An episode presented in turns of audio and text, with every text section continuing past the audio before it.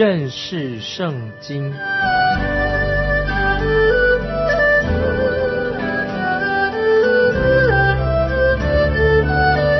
认识上帝的话，把上帝的话带到全世界。本节目是由认识圣经机构和环球广播电台联合制作，欢迎收听。亲爱的听众朋友，你好，我们又在空中见面了，欢迎收听认识圣经，我是麦基牧师。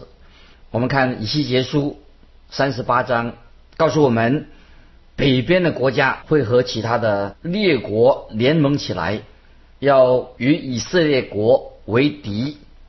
问题是，他们为什么要与以色列国为敌呢？我们请看以西结书三十八章第四节：我必用钩子勾住你们的腮甲，调转你，将你和你的军兵、马匹、马兵带出来，都披挂整齐。成了大队，有大小盾牌，各拿刀剑。这是神所说的。我必用钩子勾住你的腮甲，调转你。那这节经文曾经被解释作为，就是说敌人要入侵以色列国之后，神自己要用钩子勾住他们的腮甲，把他们赶出以色列地。但是听众朋友，这并不是神的。这句经文的意思，神很清楚的说明了，神要在以色列地这块地上审判这些敌人，这些敌人绝对不能够活着离开以色列这个地方。请看以西结书三十九章十一节怎么说呢？三十九章十一节，神说：“当那日，我必将以色列地的谷，就是海东人所经过的谷。”赐给哥格为坟地。注意，三十九章十一节，神说：“当那日，我必将以色列地的谷，就是海东人所经过的谷，赐给哥格为坟地。”那么这段经文很清楚的说明，神不会让入侵的国家离开以色列这个土地，而会发生一场前所未有的大屠杀啊，很严重，事情很严重。神说清楚了。他又要用钩子勾住你的腮颊，这什么意思呢？神乃是说，我要用钩子勾住你的腮颊，把你囚禁在以色列的土地以内。那么这个时候，以色列人已经回到了应许之地的。那么在很多世纪以来，这块地图并不属于以色列人的。自从主后七十年，罗马的提多将军摧毁了耶路撒冷之后。以色列人就被卖到全世界各地作为奴隶，他们就四散到各个世界的角落当中。那么这块地图不再是牛奶与蜜之地的。在以西结书里面，我们看到，即使南地以色列南方的以前曾经也是一个很茂密的森林，那么神说，他也把这块南地变成灰烬。神的话果然应验的。那么我们读列王记的时候。先知以利亚曾经被耶喜别皇后威吓要杀他，所以先知以利亚他就逃到这个南方以色列南方这个地方，在逃命的时候逃得精疲力尽，最后他躲在一棵罗藤树底下。但是如果先知伊利亚他今天在那里的话，那么大概先知伊利亚就找不到一个可以栖身的啊一个罗藤树底下的。他要去到别的地方找藏身之地，为什么呢？因为那个地方已经不再有森林了，不再有树林可以让他逃命的。曾经有一位文学家这样的形容以色列这个地方，他怎么样描述呢？他说：巴勒斯坦这个地方坐落在哀伤灰烬之中，一片荒凉破落，是一个没有盼望的地方，凄凉的地方，伤心的地方。他怎能不这样有这样的心情呢？乃是因为神的咒诅已经临到这个土地，使这块土地不再美丽了。巴勒斯坦这个地方不再风光，往事让他们不堪回首的。往日的光华早已不见了。这是文学家马克吐温啊形容以色列这个地方。我们继续看以西结书三十八章第八节，三十八章第八节，过了多日，你必被差遣到末后之年，你必来到脱离刀剑，从列国收回之地，到以色列长久荒凉的山上。但那从列国中招聚出来的，必在其上安然居住。这一节经文说到，以色列百姓，当他们回到应许之地的时候，他们将会被敌基督再迷惑他们。以色列百姓以为说，哦，和平现在已经临到了，他们的问题已经解决了，他们已经要进入千禧年的应许了。其实，听众朋友。事实并不是这样子的，在末世的大灾难时期，将会有北方来的仇敌会出现。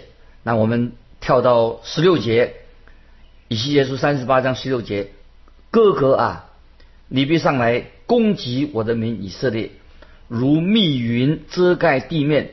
末后的日子，我必带你来攻击我的地，到我在外邦人眼前。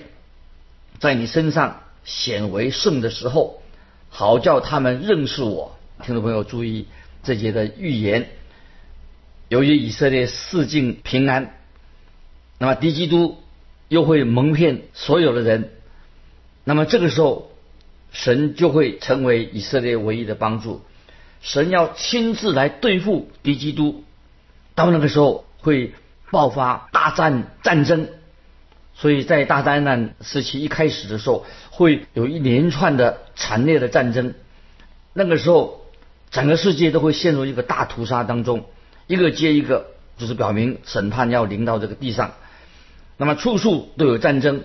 在马太福音二十四章二十二节，主耶稣也曾经提到关于这段时间会发生的事情。马太福音二十四章二十二节说：“若不减少那日子，凡有血气的。”总没有一个得救的，这是听众朋友，我建议你去好好的把马太福音二十四章这章好好的读，这是神对哥格这个地方神要所施行的审判啊，神对哥格所进行的审判。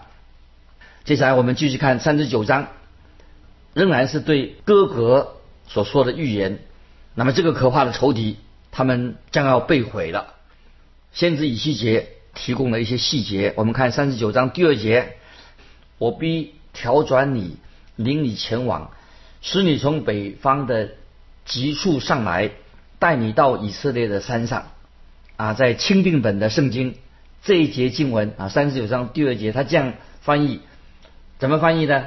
说我将降下六种灾祸，临到你身上。所以钦定本的。圣经啊，三十九章以西结书第二节，我将降下六种灾祸在你身上。那么这六种灾灾祸，就是记载在三十以西结书三十八章二十二节的所记载的灾祸。以西结书三十八章二十二节这六种灾祸是瘟疫、流血、暴雨、大暴、火和硫磺。那么神曾经用这个方式来。毁灭索多玛和俄摩拉，根据创世纪十九章二十四节做这样的记载。创世纪十九章二十四节，神毁灭索多玛、俄摩拉的时候，当时耶和华将硫磺与火从天上耶和华那里降雨索多玛和俄摩拉。那么神将会用同样的方法来毁灭来自北方打击。神百姓的这些仇敌，听众朋友，到了世界末日的时候，神会刑罚那些恶待神百姓的国家，很清楚的。听众朋友，这是我们可以作为一个警戒，这是对我们是一个警戒，引以为戒的一个重要的信息。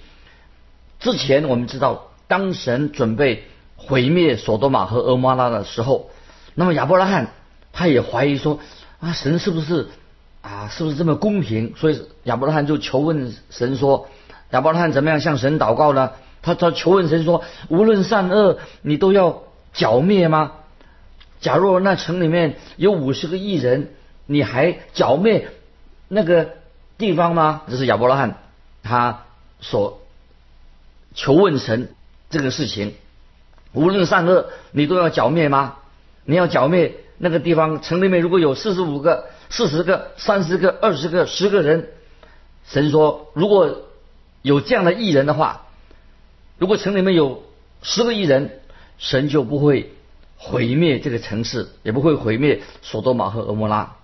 果然，这个地方俄摩拉跟索多玛连十个艺人都没有，所以于是神就差派他的使者把罗德从城里面带到城外。等到罗德出城之后，神才开始行动毁灭索多玛、俄摩拉。那么同样的道理，在末日大灾难来临之前，感谢神，神把他教会啊都提到天上去了。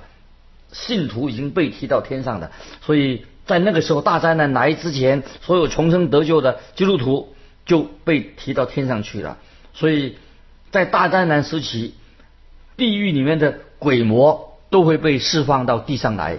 那么那是一段听众朋友是很恐怖的一个时期。那么很奇怪，今天也有人坚持说啊，那些蒙恩得救的人，就是包括就是教会里面的人，也会经历到。大灾难时期，但是圣经说的很清楚，神的圣徒基督徒已经被提到天上去了。那么在启示录，听众朋友可以读过，在做见证的将是十四万四千人的犹太人啊，那时候十四万四千人，他们在地上做见证。那么神向从北方来的入侵的仇敌施行审判之后，神就允许。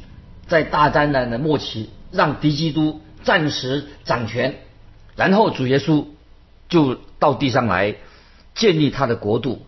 那么这这个在启示录十九章就描述这个时期，启示录二十章就进入那个千禧年的国度啊。以后我们再会讲到关于这方面的事情。那么我们认识这个即将要发生的事情，这些大事以后，让我们现在要稍微温习一下以前我们所读过的。那么我们已经看过以赛亚书、耶利米书，也以西结书的大部分经文，还有一卷书但以理书，这这四卷书，我们都会得到一个证明，得到一个重要的属灵的原则。这个属灵的原则都可以应用在今天的世界各国，今天应用在今天各个国家，特别是也应用在每一个基督徒的身上。特别讲讲到可以应用在基督徒的身上，那么这这就是指那些今天我们已经信靠耶稣基督作为救主的人，并且我们也相信圣经是神的话，人都可以应用这几卷书的告诉我们属灵的信息。在以西结书，我们就看见啊，神怎么样管教他的百姓以色列民，神的管教他们。所以当神说到以色列的时候，就是当然就是指以色列民，不是指教会。那么我们要。明白这是神的心意，主要是教导以色列百姓。当然，其中的属灵的教训，那你原则这些教导对我们基督徒也非常有帮助，我们可以学习的。但是，神对以色列人管教的原则是不变的，这些原则是根据神的自己的属性。那么，神就是要惩罚这些被违背他旨意的人。那么，在啊这个时候，我们现在要。看以西结书啊，我们回到以西结书，做一对以西结书做一个简单的结论。那么，听众朋友，我们大概已经明白了，没有一个先知像以西结先知一样，他强调什么呢？强调神的荣耀、神的圣洁。所以在以西结书里面一开头就记载到，先知以西结看见神荣耀的一个意象。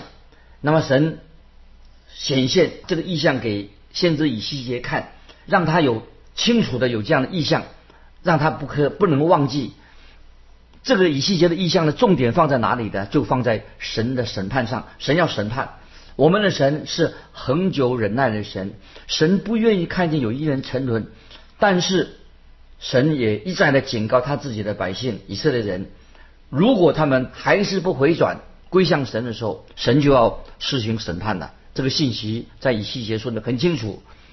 那如今我们看到耶路撒冷城已经被毁了，先知以西结也鼓励这些以色列百姓要向前看，要仰望神要想到他们的将来。但是以西结说得很清楚，这个时候另外一个仇敌也快要到来了。当主耶稣还在世界上的时候，也曾经他自己耶稣为耶路撒冷哀哭，因为主耶稣他知道几年之后不久之后，罗马提多将军要来把耶路撒冷摧毁了，那就像当年尼布加尼撒摧毁耶路撒冷一样，因为当时的耶路撒冷的人，他们又偏离了神的道、神的真理。那如果耶路撒冷要蒙神的祝福，想得到神的福分的话，他们必须要悔改归正，就是他们要悔改，不能够存心在做欺骗的事情，小偷不能够再偷窃，违法乱纪的人必须要回转，遵守神的律法。城中的百姓必须要秉公行义，唯有认识神、尊主为大，神的祝福才会临到任何的国家。今天我们很清楚，任何的国家、任何人，如果他们想要经历神的慈爱，得到神的怜悯，得到神的祝福之前，他们必须要悔改，遵行公义，行公义。因为耶路撒冷已经出了大问题了，其中的百姓在思想上有很大的错误。那么他们的，因为他们思想错误，所以他行为也发生了偏差的。因为当时的以色列人，他们已经陷在陷在罪恶当中，所以神的审判。就要领领导他们，这是理所当然的，因为神从来不会试图给一个犯罪背离真理的人。如果听众朋友，我们把一些以西结书和耶利米书，我们做一个对照，这个原则非常的清楚。所以听众朋友，我们知道在耶利米书里面已经显明了神的心意。那么神的本意很清楚，在耶利米书里面，神他的本意不是要审判他的百姓。正如神在以赛亚书所说的，审判不是神的本意，神乐意施恩给他的百姓，神愿意祝福他的百姓。那么神的心意是不愿意见到有一人沉沦，愿意他的百姓能够悔改归向他。所以在新约，神爱世人啊，甚至将他的独生子赐给我们，叫信他的不至灭亡，反得永生。所以约翰福音就是有一个这么伟大的宣告，就是主耶稣他道成肉身。来到我们中间来降生了，这个经文已经很清楚显明了神对我们的爱，对人类的一个眷顾。但是现在耶路撒冷必须要被毁。当耶路撒冷沦陷被毁的时候，神当然是很痛心。我们知道主耶稣也曾经为耶路撒冷哭泣，耶稣流泪，就好像好好几世纪以前。先知耶利米，他也是为以色列的百姓流下眼泪。可是我们现在看到以西结书当中的信息非常的清楚，就是耶路撒冷将要被毁了。以西结得到这个信息所说的这个预言，以西结的妻子也去世了。神特别要以西结不要为他的妻子哀伤哭泣，神要以西结要将他。像平常一样，不要啊流泪哀伤。但是我们知道，神他自己却为耶路撒冷哭泣。但是神并非后悔的、反悔的，他要进行审判，因为神从不懊悔他所做的事情，因为神是公义的神，所以神必须要含泪来惩罚、摧毁耶路撒冷这个城市啊！盼望听众我能够明白。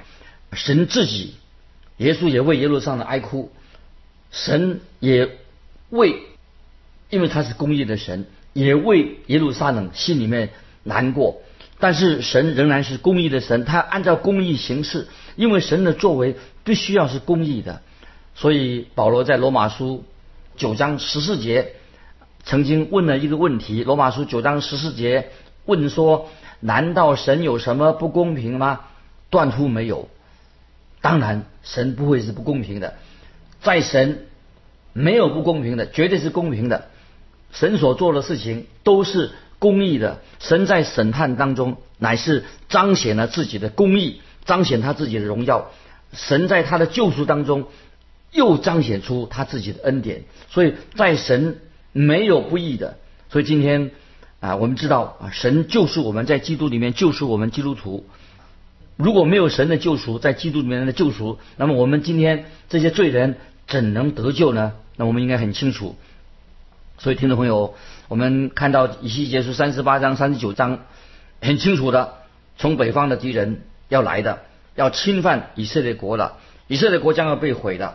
那么，我们再继续看以西结书三十八章十六节：哥哥啊，你必上来攻击我的民以色列，如密云遮盖地上。末后的日子，我必带你来攻击我的地，到我在外邦人眼前，在你身上。显为圣的时候，好叫他们认识我。听众朋友注意这个十六节三十八十六节，神怎么做呢？神要审判以色列的百姓。好像我听到有人大喊说：“哎，神呐，你真的会这样审判你自己的百姓吗？”神一定会审判他自己的百姓。我继续引用以西结书三十九章六七两节：“我要降火在。”马各和海岛安然居住的人身上，他们就知道我是耶和华。我要在我民以色列中显出我的圣名，也不容我的圣名再被亵渎。列国人就知道我是耶和华。以色列中有圣者，所以这里很清楚。这些经文三十九章六七两节，神就说要降火在马各和海岛。安然居住的人身上，那么这个重要的问题在哪里呢？神为什么现在不来出手护卫他自己的百姓呢？是的，当时候到了，神一定会采取行动，神一定会来维护他自己的荣耀。很清楚，神必然要审判，那个时候世人才会敬畏神。那今天我们是卑微的人，我们都要向神敬拜，向神屈膝。顺服神的旨意，在罗马书第二章三节这样说：“你这人呐，你论断行这样事的人，自己所行的却和别人一样，你以为能逃避神的审判吗？”听众朋友，今天没有人能够逃过神的审判。那么希伯来书第二章三节，我们若忽略这么大的救恩，怎能逃罪呢？这救恩起先是主亲自讲的，后来听见的人给我们证实了。听众朋友，这两节经文，希伯来书二章三节，罗马书二章三节，重要的经文，神自己护卫着他自己的圣名，护卫着他的公义。他怎么样做呢？乃是赐下他的独生爱子，就是耶稣基督，要彰显神的爱，让凡是呼求主耶稣名的。都能够得救，所以听众朋友，我们不可以再偏行己路了，我们不可以放肆随便犯罪的，我们不可以妄称神的名的。我们既然是神的受造物，那么我们人真正的自由是什么呢？就是我们要遵行神的旨意。所以在提摩太前书一章十三节，保罗说：“然而我还蒙了怜悯。”听众朋友，我们知道神爱我们，他已经担当了独生子耶稣基督。赐给我们，就是表明了，那神是一位公义的神，神也是一位怜悯有大有恩惠的神。所以，当耶稣基督降世，就是要来显明神爱我们，神是公义的神，已经的把他的独生爱子赐给我们。当我们接受神的怜悯，接受神的恩惠的时候，神就不会丢弃我们。如果一个人今天，以为可以逃避逃过神的审判，以为可以逃罪，其实不可能的。所以，巴不得我们听众朋友读以西结书、读这几段经文的时候，用希伯来书的话再提醒我们每一个听众朋友，在希伯来书二章三节说：“我们若忽略这么大的救恩，怎能逃罪呢？这救恩起先是主亲自讲的，后来是听见的人给我们证实了。”所以，保罗他承认他自己在神面前，他是一个罪人。保罗说：“然而我还蒙了怜悯。”听众朋友，不晓得你读先知书、以西结书、耶利米书，有没有领受到啊？神今天也透过圣经对你说话。那么我们知道，我们在神面前我们都是一个卑微的人，我们也是一个有罪的人。我们今天不能够光光论断行这事的人，我们自己的行为却跟别人一样。难道你以为我们可以逃避、逃脱神的审判吗？今天没有人可以逃过神的公义的审判。所以感谢神，因为耶稣基督，神的爱子已经赐给凡是信靠的人，不至灭亡，反得永生。所以，巴不得听众朋友，我们接受神的怜悯，接受神的恩惠，神不会。弃绝那些真正在他面前悔改归向他的人。今天时间的关系，我们就分享到这里。听众朋友，如果你有感动，欢迎你来信跟我们分享你个人的信仰生活。来信可以寄到环球电台认识圣经麦基牧师收。愿神祝福你，我们下次再见。